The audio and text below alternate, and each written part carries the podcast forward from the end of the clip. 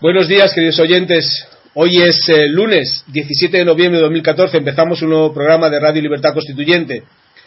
Estamos hoy estamos eh, con nuestro amigo y querido repúblico Julio Arasán desde Brighton. ¿Qué tal, Julio? ¿Cómo estás? Buenos días, oyentes. Buenos días, Baldo. Y buenos días, don Antonio. Muy bien. Y por supuesto, aquí con nosotros está don Antonio. ¿Qué tal está esta mañana, don Antonio? Yo estoy cada día mejor.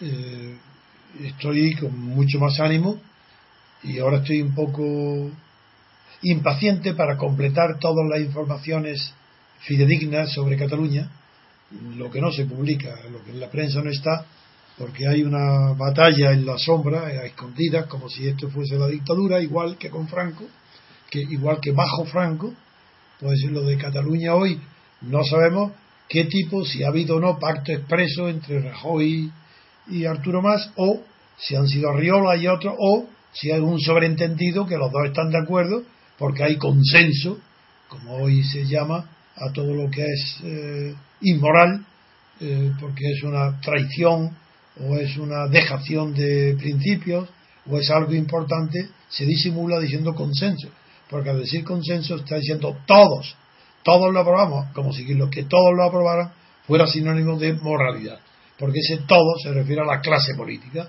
y si por extensión a la clase periodística. No lo sé. Entonces estoy impaciente por conocer más datos eh, para poder, somos los únicos, continuar haciendo lo que somos los únicos en que estamos informando de la verdad. Y la verdad en Cataluña es que hace un año aproximadamente que se inició un proceso de sedición, proceso que constituye como naturalmente un delito continuado, porque no hay acto, por pequeño que sea, que, no, eh, que ordenado, dirigido o hecho por la Generalitat, por Arturo Más o por Esquerra con la, desde la diada, es que no hay acto que no esté directamente enfocado, dirigido y, preparatorio de una sedición, es decir, de la separación de Cataluña, de separación política y administrativa y estatal respecto del resto de España. y la culminación de ese proceso, ese tiempo, está en las dos palabras que se han sometido a la, a la llamada consulta prohibida por el Tribunal Constitucional. Y las dos palabras, ¿quiere usted que Cataluña sea un Estado? Y segunda pregunta, ¿quiere usted que ese Estado sea independiente? Es decir, lo, está de tan mala fe redactado que no se dan cuenta que al contestar la primera pregunta, ¿quiere usted que sea un Estado? lleva implícita la segunda. No hay dos preguntas, hay una sola. Porque todo Estado no es Estado si no es independiente. Salvo que esté unido mediante un pacto público, internacional y reconocido por la comunidad internacional, haya un pacto federal. Entonces, sí, pero para que haya un pacto federal, previamente tiene que haber una separación, porque solamente pactan las partes que están previamente separadas. Entonces un comprador y un vendedor, para poder pactar una compraventa, antes de pactar la compraventa, con la traslación de la propiedad de uno a otro, tienen que estar separados, de un lado el propietario y de otro el que tiene dinero para comprar. Pues en el pacto federal es, lo mismo el, del FEDUS, que es un pacto de confianza, de ahí viene la palabra fe, de FEDUS, eh, y feudal, la palabra viene de, de fidei, de confianza, pues ese pacto eh, de feudo, para que sea pacto federal, solamente es legítimo porque es reconocible en, en dos, mínimo dos partes o tres o, o multilateral, tienen que estar los estados previamente separados. Si no hay separación, ¿cómo va a haber contrato ni pacto? Si no hay previa separación, es imposible el pacto porque no hay dos partes, hay una si no hay separación previa. Y si hay separación previa, antes de federarse, que no se hable de federación, que se hable de, de, separación. Es decir, que eh, quiero decir que la sola pregunta, primera con relación a la segunda, ¿quiere usted que sea un Estado? Está diciendo, sí queremos que sea un Estado independiente. Por tanto, aquellos pusilánimes, hipócritas, que están a favor del derecho de autodeterminación, que se esconde tras el eufemismo derecho a decidir. Aquellos hipócritas que de acuerdo con los análisis iniciales del marxismo sobre el derecho a autodeterminación, especialmente de la escuela eh, eh, austromarxista, la de Otto Bauer, saben distinguir muy bien que una cosa es el derecho de autodeterminación y otra el hecho de la autodeterminación. El derecho da derecho a, pero no significa independencia por sí mismo. Entonces esto, el Partido Socialista de Cataluña se apoya en esa disquisición teórica, porque desde luego lógicamente sí hay, no es lo mismo derecho a decidir que decidir. el Partido Socialista lo que dice, ¿cómo no vamos a admitir el derecho a decidir? No estamos decidiendo nada. Lo que queremos es que se reconozca, que se tome la decisión de que los catalanes por sí solos, los catalanes, los habitantes en Cataluña por sí solos puedan tomar la decisión de aprobar un derecho a decidir en su futuro. ¿Qué, es? Y ese de, decidir su futuro significa exactamente autodeterminación. Por tanto, ellos se dicen nosotros no estamos votando ahora contra eh, la separación de España, es el derecho a separarnos. Bueno, pues no saben que eso es una disquisición lógica teórica que en la historia jamás se ha producido.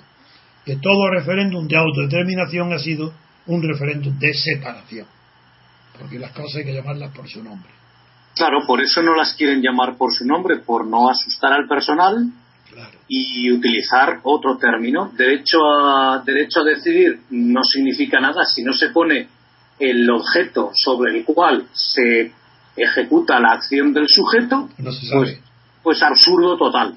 hecho, lo, hacen con mala fe y, y, lo que sí es cierto es que mm, para nada un niño va a pedir una bicicleta a los reyes si luego vas a vivir andando. Pero hasta ahora, de julio, todas mis intervenciones, como tengo que ir a la fuerza poco a poco.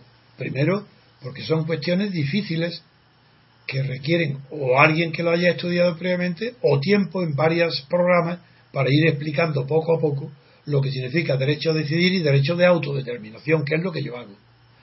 Y la última vez mm, dije, claro, que no se puede decidir más que aquello que depende de la voluntad.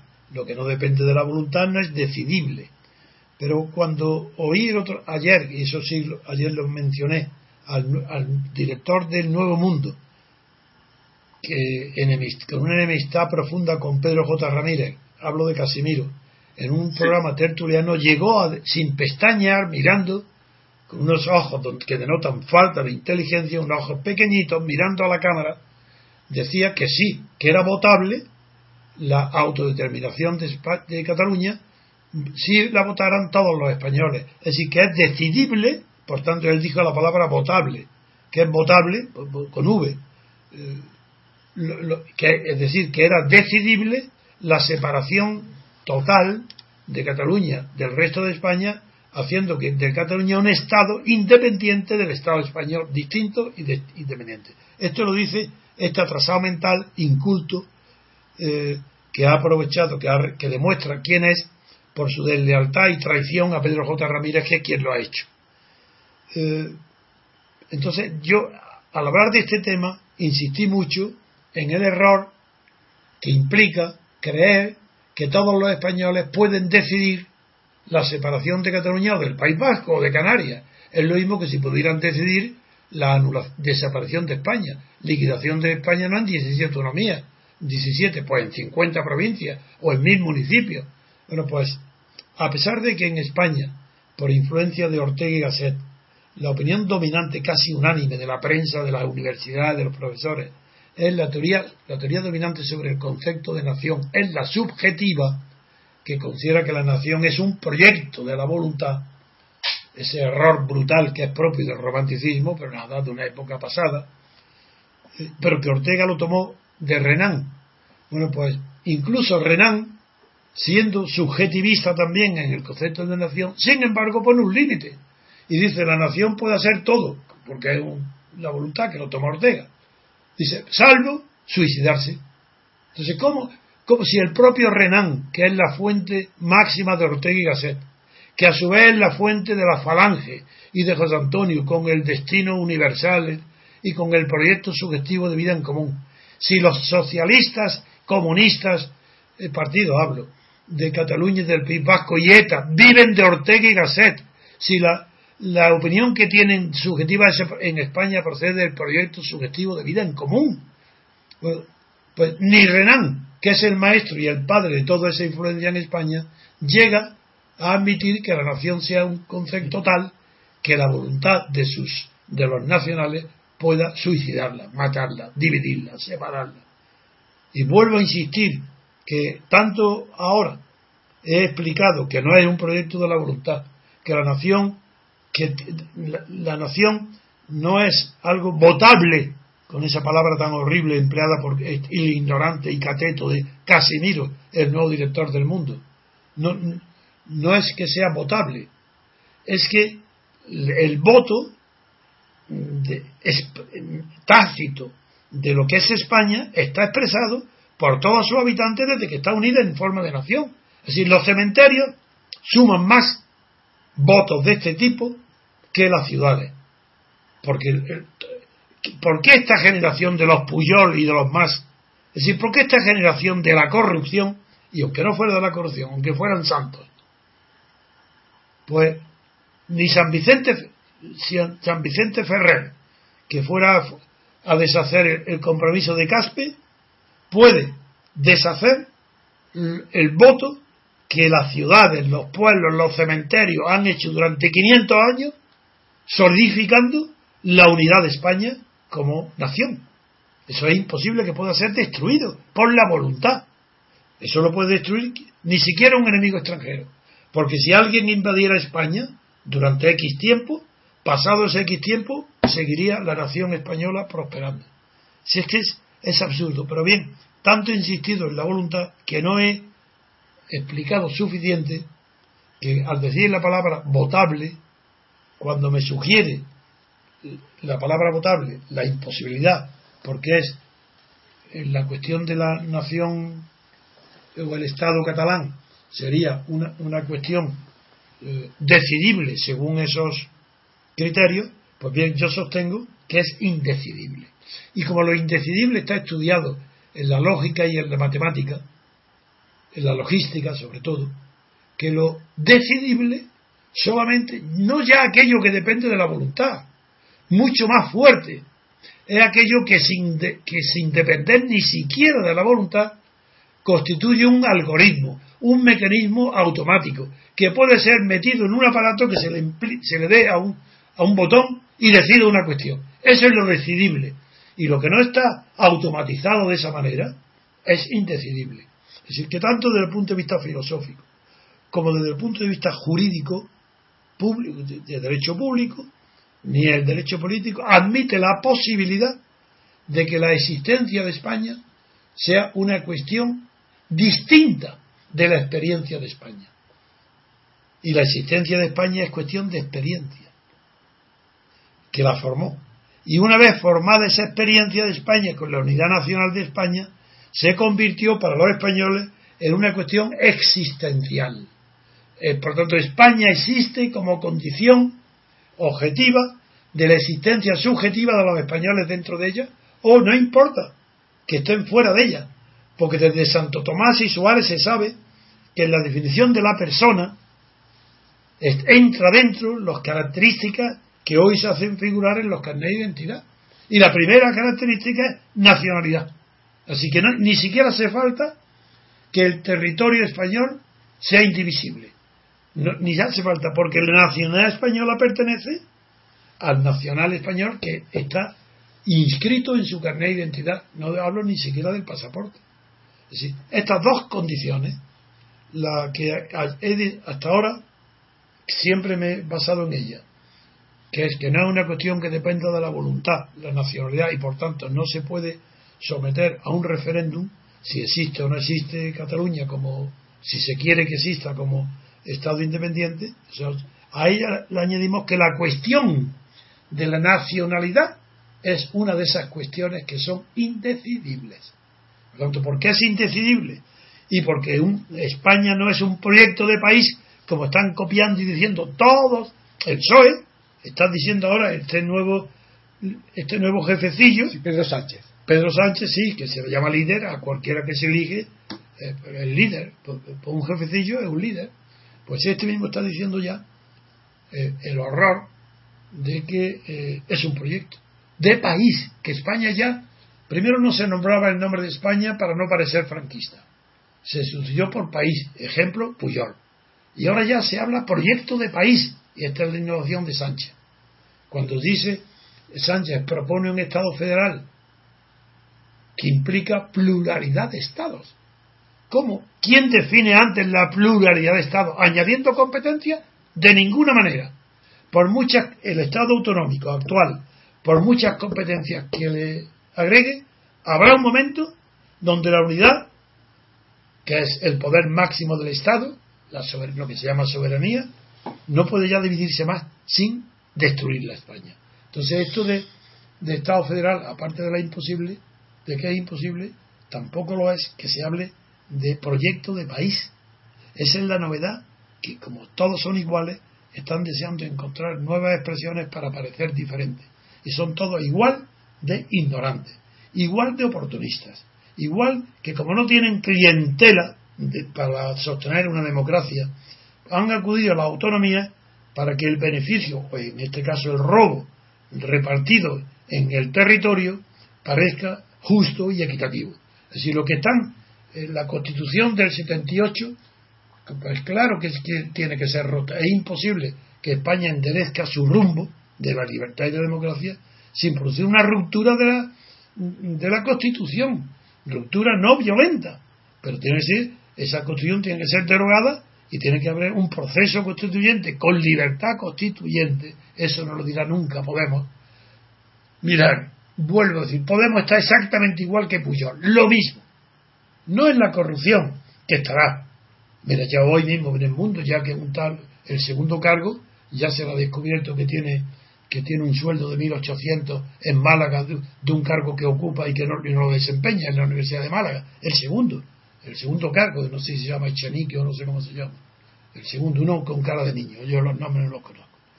Pues bien, mm, en España no se está produciendo ningún nuevo fenómeno con Podemos.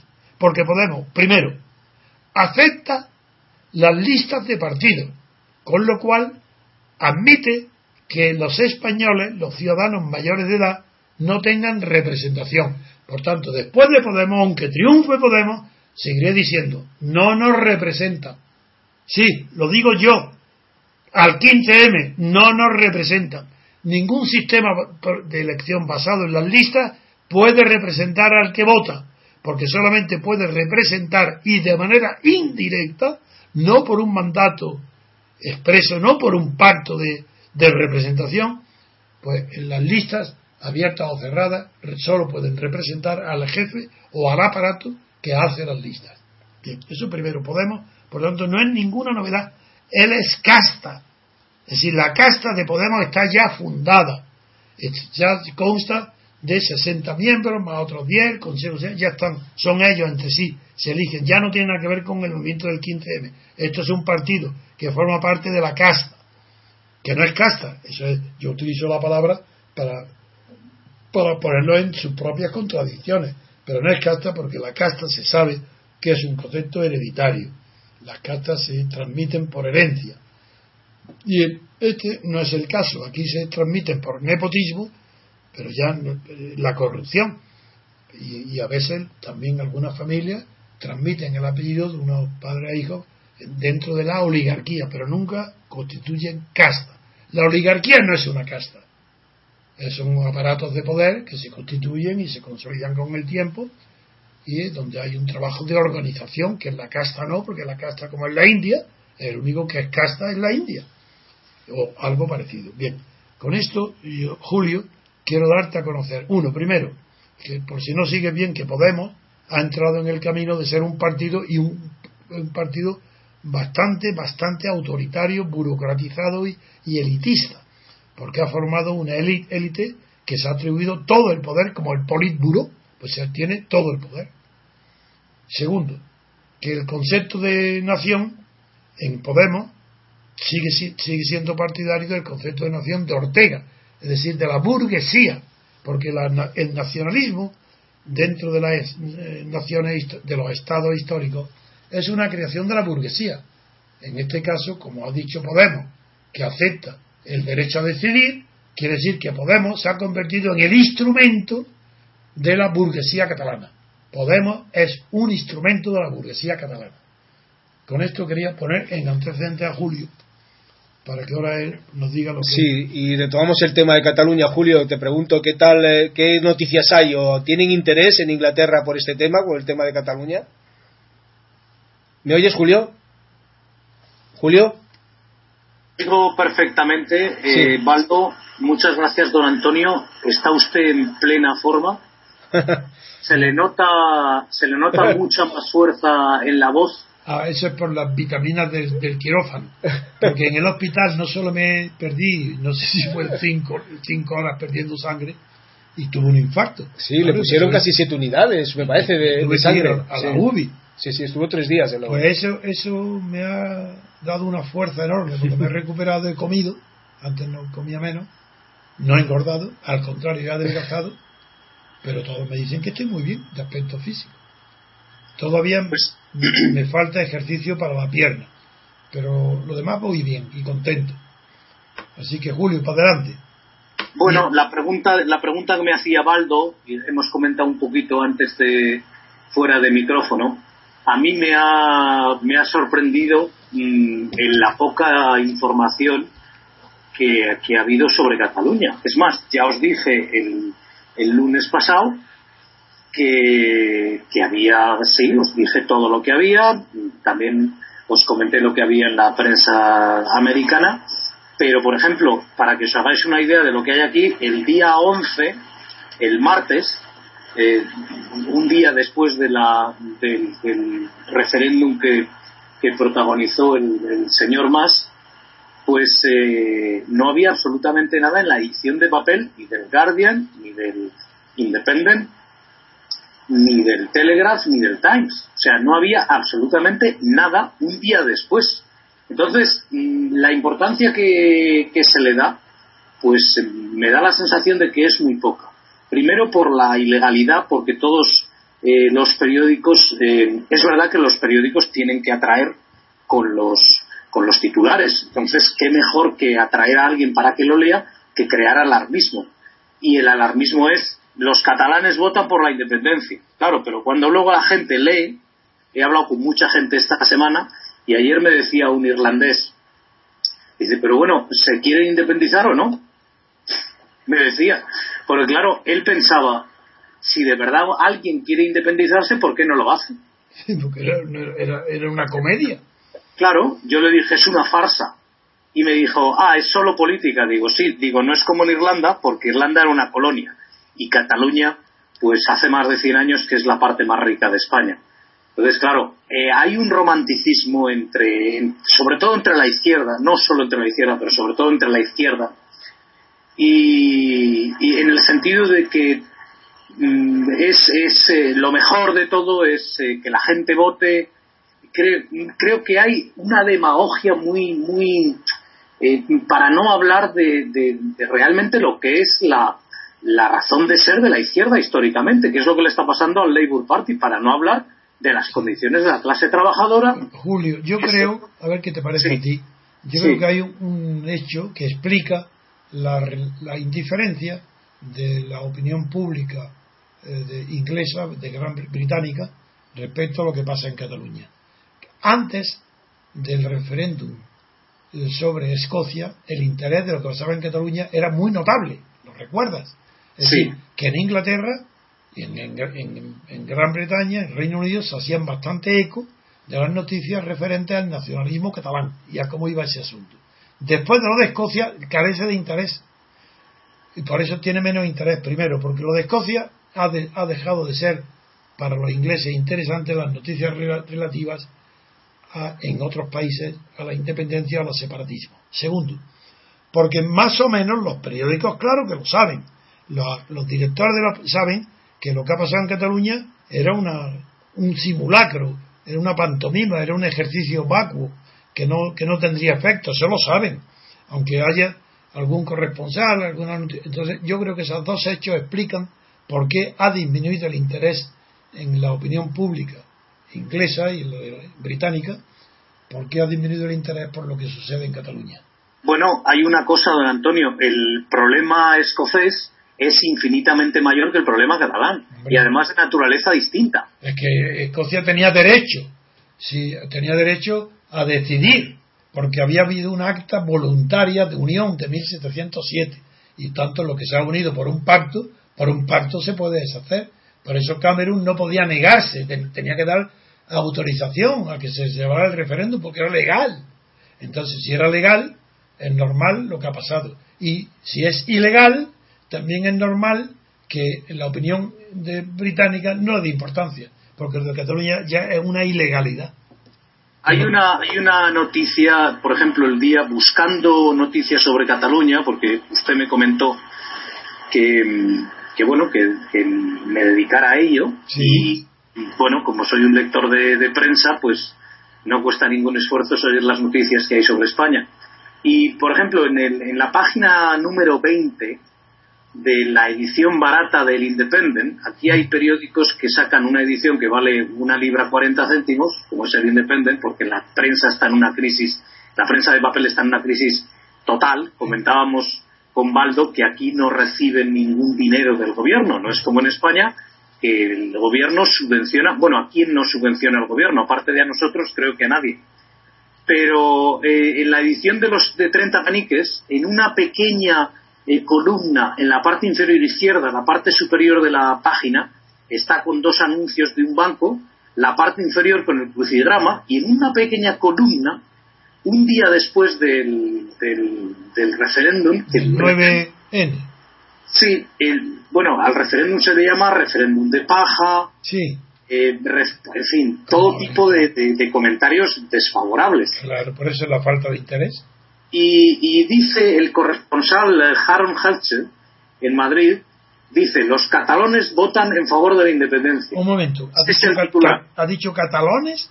No, no, catalanes, catalanes.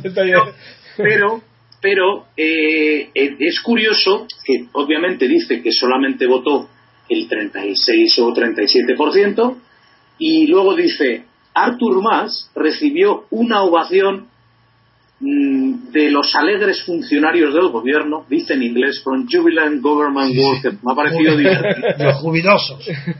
Cuando volvió a la sede de su partido para analizar el resultado. Es verdad. Eh, bien, cualquier, cualquier lector podría pensar, a este tío quien le aplaude, los, que, los que viven de él. O sea, es que no, luego recoge las. No, no pueden comprender que no esté en la cárcel. Es que, no, no, no, se plantea el tema, el tema que, que usted lleva comentando toda la semana de la sedición no está en ningún sitio. Lo único que ha habido es alguna traducción de, de bueno de que el gobierno puede puede llegar o el fiscal por orden del gobierno puede puede perseguir a lo de perseguir con comillas claro a más por malversación de fondos públicos y por no respetar una sentencia del Tribunal Constitucional. Eso es lo único que se dice. Vuelvo a repetir, hay muy poca información. Sí que hubo una carta muy pequeña de más en el Guardian, que es el periódico que le está haciendo la propaganda al nacionalismo, en el que Gas en más dice, escuchad a Cataluña. Y dice que votaron 2.300.000 personas, que el 80% eligió yes, yes a las dos preguntas, y que buscaron un tener, tener un referéndum autorizado como Quebec y Escocia y el Parlamento español lo rechazó. Y dice, una gran mayoría de catalanes en favor o no de la independencia solo querían expresar sus deseos en las papeletas. Y eso es lo que antes he dicho de la confusión, que también los extranjeros incurren en ella cuando creen que el derecho a decidir solamente es la facultad de optar a una cosa u otra y no lo atribuyen a los que dicen que sí, es que son eh, el 90% son separatistas y solamente un 10% de, de románticos vacuos, de tontos, de ingenuos, vota como Durán y Lleida, puede votar que sí al derecho a decidir cuando no saben que de hecho están unidos. La prueba es la prueba de la trampa tan grande que le tienden a estos ingenuos es que la primera pregunta dice, ¿quiere usted que Cataluña sea un Estado? Pues ya está. Ahí votan todos que sí. Pues incluso Durán y Lleida, los que se oponen a la separación, ahí votan que sí. Esa es la señal de que la pregunta del derecho a decidir es tramposa, porque el derecho a decidir, aunque signifique teóricamente solamente la facultad de optar entre varias cosas, en realidad, derecho a decidir en Cataluña significa derecho a la separación. Y derecho a la, separación significa separación. No la facultad de, para que en un futuro se decida, sino hoy. Derecho a separación ahora mismo. Eso es lo que significa derecho a decidir. De hecho. No lógico. No gramaticalmente. Gramaticalmente, evidente que derecho a decidir no es lo mismo que el hecho de decidir. Pero políticamente significan lo mismo. Eso es lo que quería aclarar, no a ti, Julio, sino sí a nuestros oyentes, a la opinión pública, que no se quedan tan perdidos porque no saben la opinión y los periódicos. Si es que en España no hay un solo periódico, ni un medio, ni una televisión que no crea lo que están diciendo, lo mismo que los catalanes.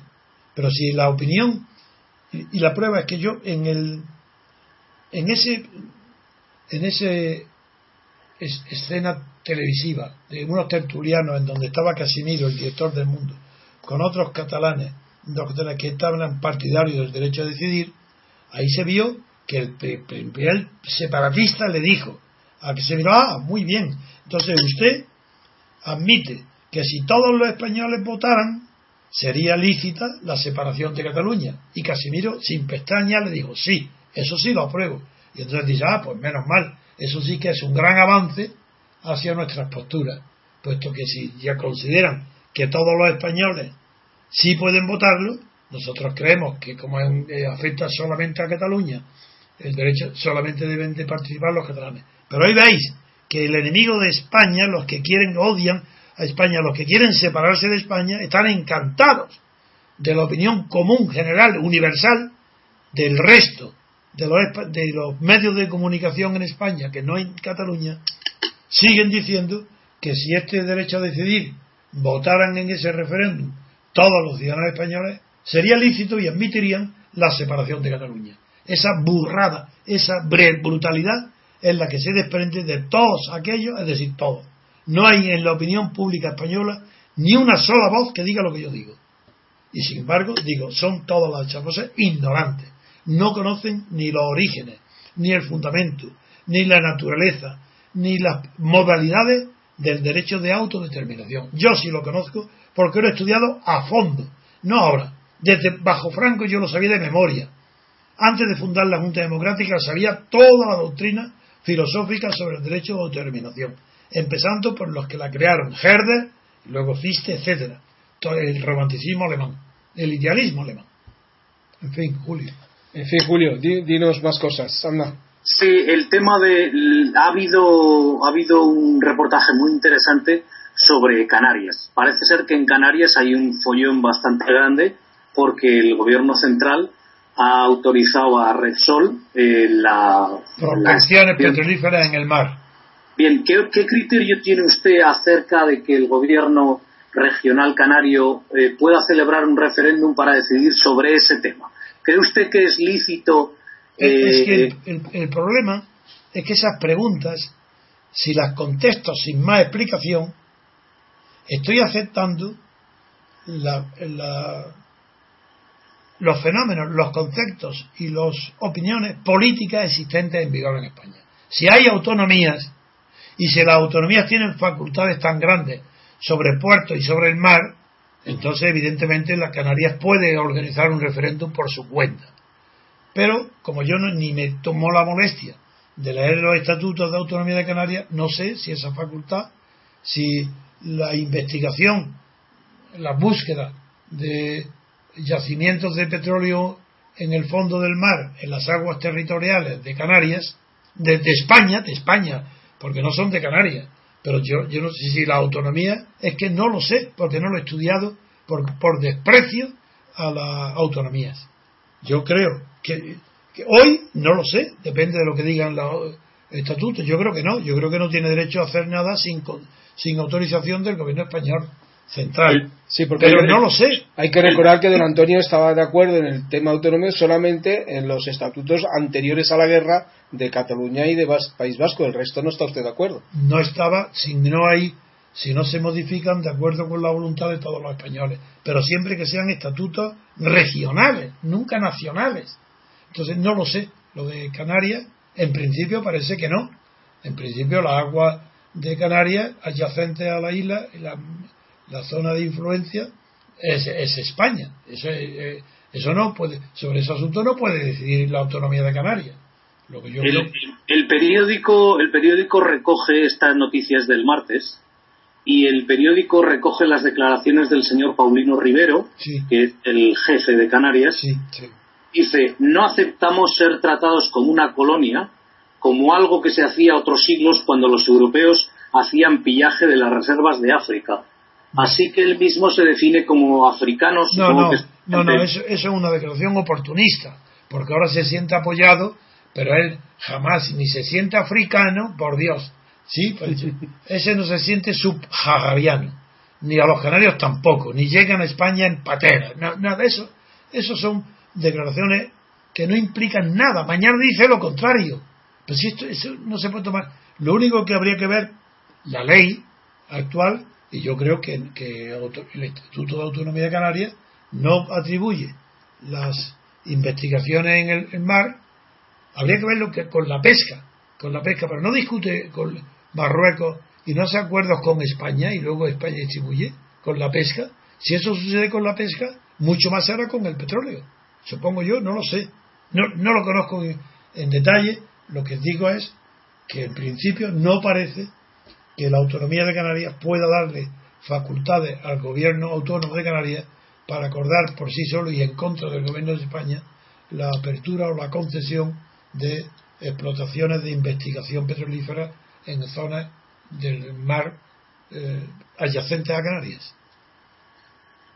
De todas maneras, con la tradición de localismo y de regionalismo que hay en España, me da la sensación de que muchos dirigentes eh, autonómicos eh, están utilizando esa, esa tradición localista para escapar de su responsabilidad en la crisis, porque el periódico dice que Canarias tiene un 33% de paro, don Antonio. Ya lo sé, es de los más de España, pero es que yo no creo que exista una tradición de en España ni de autonomía ni de nada. Eso está creado por esta constitución antes desconocido.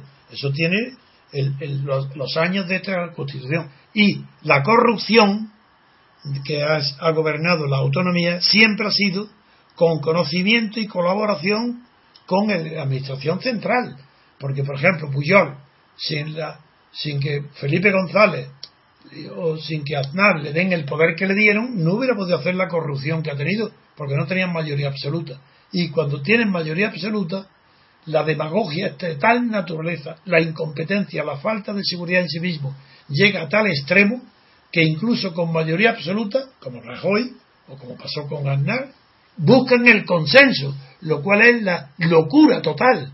Es decir, ¿para qué quiere la mayoría absoluta? Si la teniendo no pueden gobernar solos, buscan el consenso de las minorías y, las minorías autonómicas, pues ya está, ahí arranca el poder. No, no, yo la verdad es que no hay tradición en España, no la hay. en España había dos tradiciones. La primera, el Estado, la tradición de autoritarismo. Es el Estado español, la tradición es autoritaria. Como el alemán.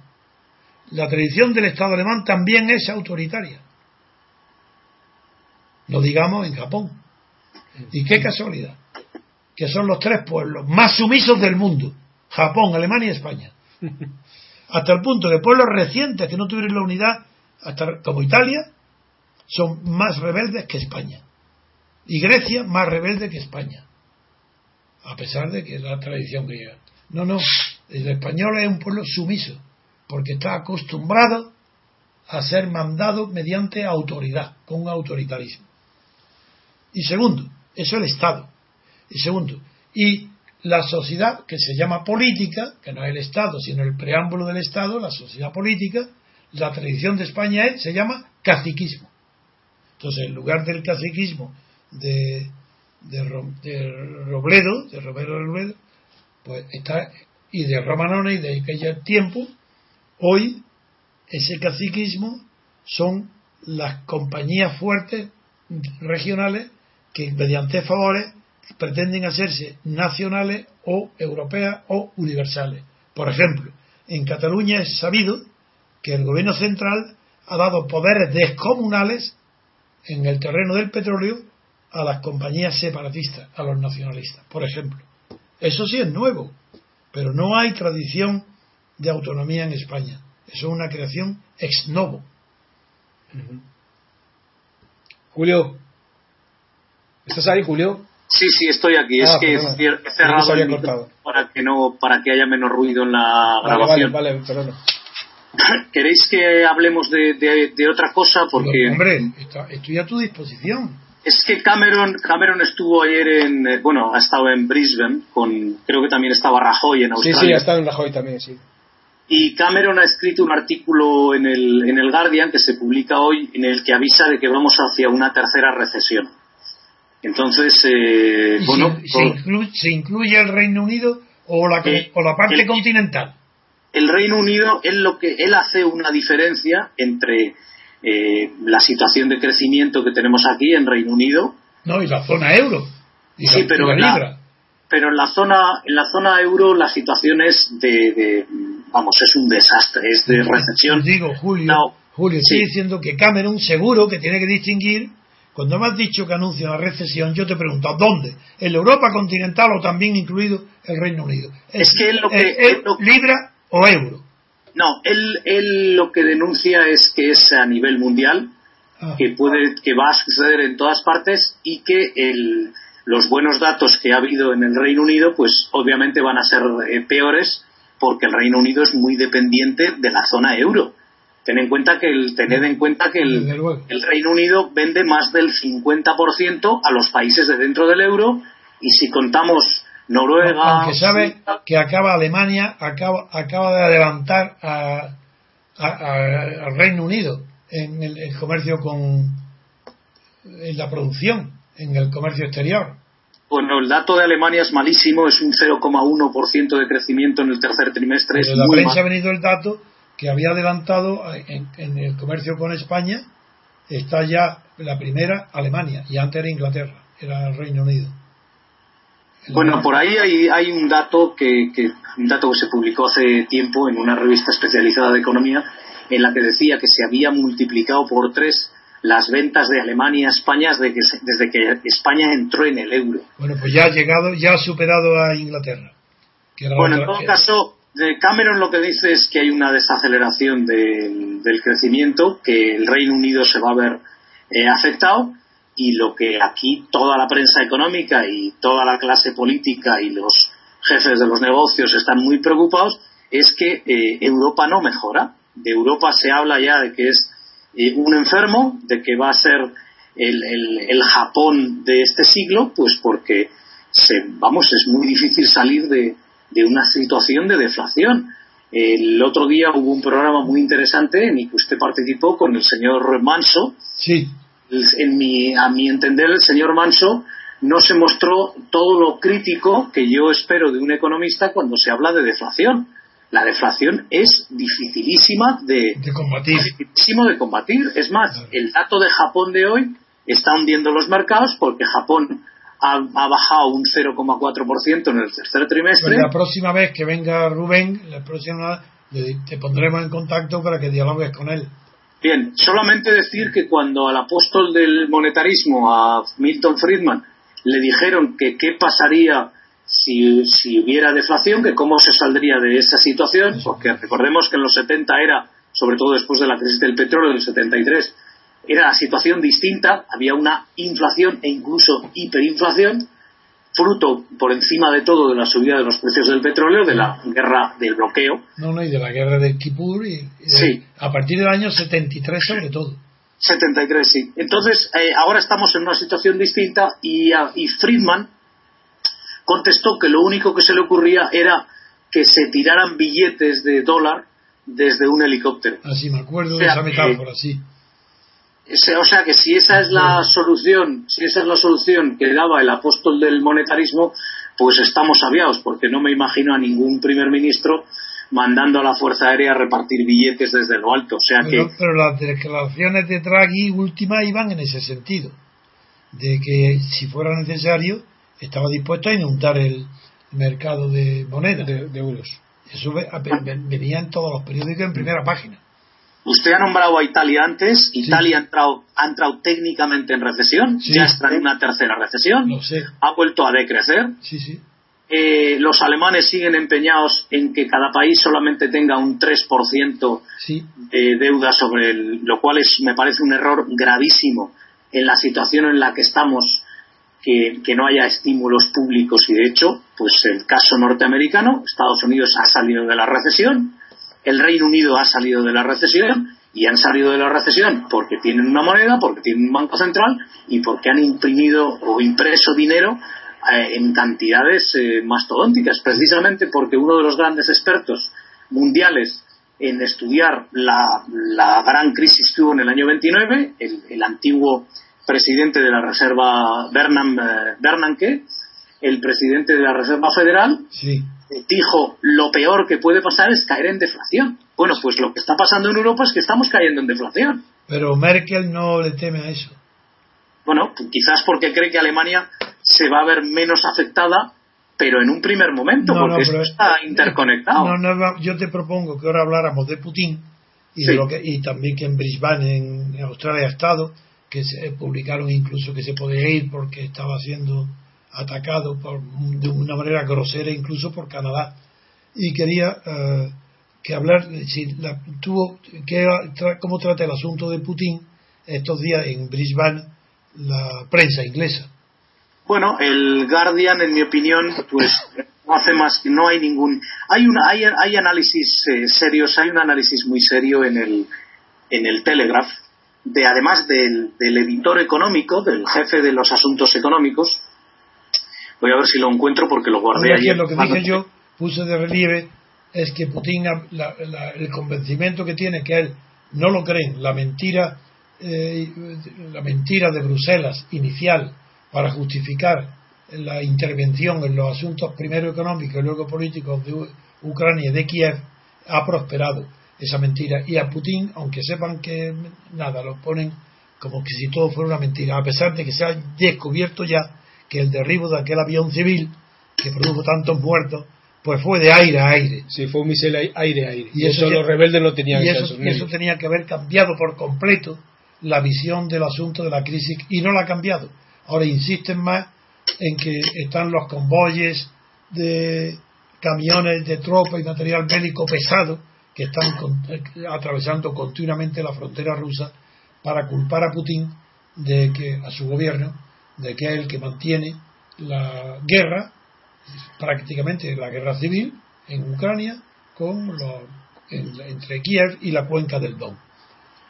Sí, una cosa es ver, describir los efectos de las cosas, que eso ya lo vemos todos, pero aquí lo interesante y lo que intentamos hacer en este programa de radio y tenemos el lujo de tenerle a usted es descubrir las causas para iluminar al, al. Exactamente. Porque para decir las tonterías que dice todo el mundo en el resto de, en fin, lo que llaman aquí panelistas. Para eso que lean los periódicos.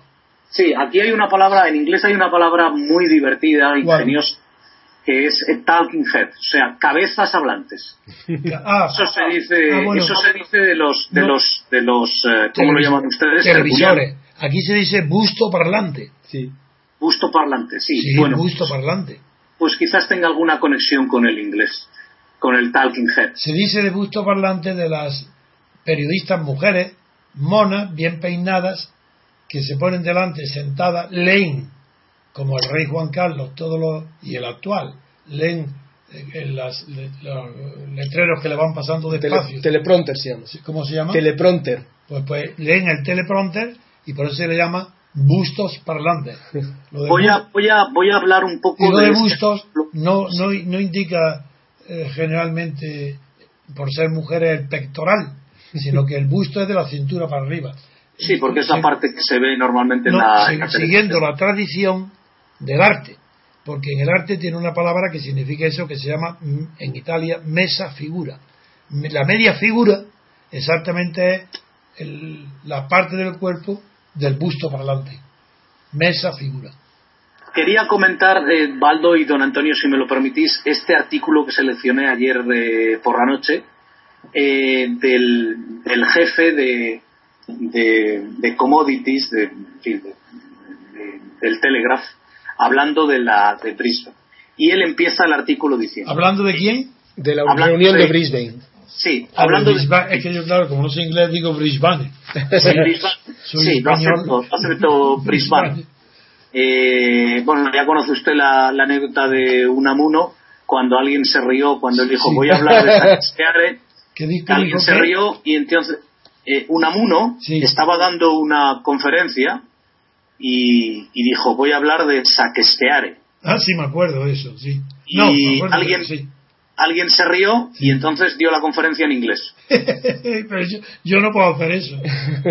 bueno, eh, lo que dice este señor es eh, eh, jefe de asuntos económicos del Telegraph. Dice que, bueno, que, que el primer ministro británico muy bien puede alegrarse de todas las medidas que se han tomado para que la economía global o internacional, diríamos en español, pero que en realidad la reunión será recordada solamente por la abrupta salida o prematura salida del señor Putin.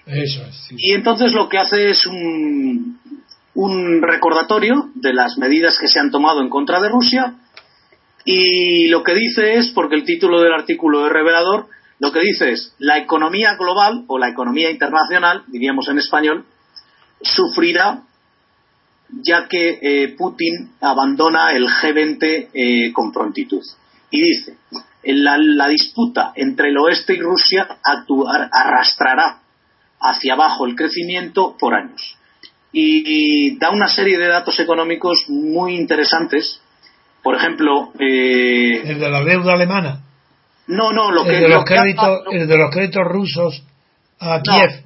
No, lo que habla es de Producto Interior Bruto y, ah, de, y, de Rusia. Y lo que dice es que el peligro de la, para la economía mundial es que la disputa entre el, oeste y Rusia, que ahora se está describiendo en algunos sitios como nueva guerra fría, actuará, pues va a ser, va a ser una muy mala cosa para los países eh, europeos, menos para los Estados Unidos, porque tienen menos trato comercial eh, con Rusia y lo que dice es que Rusia es la octava economía del mundo y que y que el crecimiento de Rusia pues eh, pues puede ser 1,25 trillones en tres años para el resto de las economías. Es más eh, dice que, que el, el, comercio europeo con Rusia se ha cuadruplicado en la pasada década sí es que los datos son enormes. Quiero decir, Rusia es un mercado de 150 millones de, no, por eso yo me refería. personas ah, y, ah. y, dice que cuenta en un 0,6% del crecimiento del Producto Interior eh, Europeo. Son, son datos enormes. ¿eh? Es que Putin ahora y en Brisbane eh, ha hecho la advertencia formal y solemne de que la nueva sanción económica que amenazan a Rusia de limitar tantísimas operaciones que le hace un daño ahora, se trataría de las sanciones contra la banca y contra el, sistema financiero, contra la banca rusa. Y Putin ha respondido diciendo que esa irán, que todas esas sanciones van a repercutir directamente sobre Kiev, puesto que ha dado la cifra de que los créditos concedidos por la banca rusa a Kiev son de 25.000 millones de dólares, es decir, aproximadamente 20.000 millones de euros. Y por tanto, el castigo a la Rusia será un castigo sobre Kiev porque eh, Rusia va a exigir, en cuanto sea la banca se ve en peligro, va a exigir, va a ejecutar los créditos con garantías que tiene eh, contra Ucrania. Bueno, en todo caso, la, las consecuencias económicas de esta, es decir, en un momento en que Europa está luchando por salir de la, de la recesión después de seis años. Las sanciones económicas una locura, un suicidio para Europa. Las, sanciones contra Rusia. Es, es, absurdo. A mí me ha parecido desproporcionado el, no es que sea de mucho más. Ha dicho Cameron, no, Cameron me ah. parece que ha estado muy imprudente. De todas maneras, Cameron no tiene la prudencia como una de sus cualidades. No, Cameron es muy imprudente. Sí. Bien, pues es verdad. Eh, yo no sé si quiere añadir algo más o estamos ya en una tenemos llevamos casi casi una casi una hora más o menos llevamos un poquito menos yo siempre pienso que hablo demasiado no, hombre por Dios. Pero en fin os intento recogerlas eh, que sepáis eh, sí que me gustaría decir que hay una revista que tiene un grandísimo prestigio que don Antonio y la conocerán que es Foreign Affairs. Sí, claro, Foreign Affairs. Es de, poco, de lo poco, en fin, realmente serio y no ideológico, porque esa es la gran, para el que quiere aprender, para el curioso como yo, pues eh, es importante encontrar esos sitios donde uno puede leer eh, eh, gente independiente. me recuerda siempre que se habla de algo, me recuerda lo que decía eh, el gran periodista americano eh, Daniel Patrick Moynihan cuando decía que cualquiera puede tener una opinión, pero no sus propios hechos. y, con respecto a Rusia, mm, claro, es difícil eh, no sentirse concernido. Sí, concernido por supuesto porque es parte de Europa, eso es clarísimo. Pero la estrategia americana me recuerda a la de la Guerra Fría cuando hubo un, gran político eh, británico que decía que la estrategia americana era eh, tener a Alemania dentro, Estados Unidos encima y Rusia afuera. Sí, pero es que eso sucede siempre que hay una crisis de pensamiento, como sucede hoy en el mundo, no solo en Estados Unidos, en Europa. Hay crisis de pensamiento.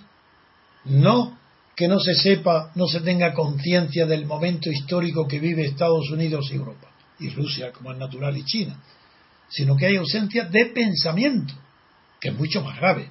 Yo no digo de pensamiento crítico, no hay más que repetición de eslogan. Pues bien, en esas situaciones es inevitable que las ideas dominantes en el pasado vuelvan por sí solas a dominar el presente. Por ejemplo, Guerra Fría. No hay Guerra Fría. Pero para entender a Rusia como no la quieren entender lo nuevo que hay, que es una oligarquía tremenda, pues acuden al eslogan, al pensamiento, a la rutina y a los movimientos, al tic involuntario de la Guerra Fría. Porque no hay pensamiento. Como que, saben, que saben los analistas del pensamiento, los libros, las cátedras, las universidades de, de Rusia actual.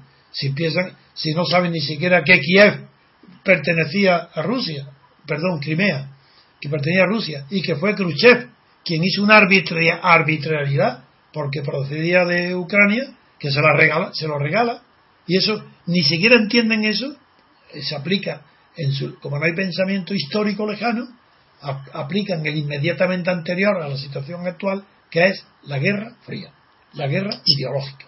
Y eso es lo que está pasando. Solamente una cosa, eh, recuerdo que cuando surgió el tema de, Ucrania, hubo un artículo en el Washington Post del señor Kissinger en el que alertaba a la administración Obama y le decía, ojo, porque Kissinger sí que conoce la historia. ¿eh? La de Guerra Fría. Y Kissinger dijo, sí, pero Kissinger es un gran conocedor de, de, la historia. ¿eh? Sí, pero es un cínico tan grande, un inmoral tan grande, que la deforma a su conveniencia. Es verdad que la conoce. Sí, pero don Antonio, él decía una cosa, un dato irrebatible. Él le advertía a la, a la administración Obama lo siguiente, estoy citando de memoria. Él decía, eh, ojo, porque en los dos nunca se ha ganado un conflicto mundial sin que Rusia estuviera en el bando vencedor. Eso lo decía desde Alejandro, claro. Sí, sí, pero, pero es que, Napoleón, claro.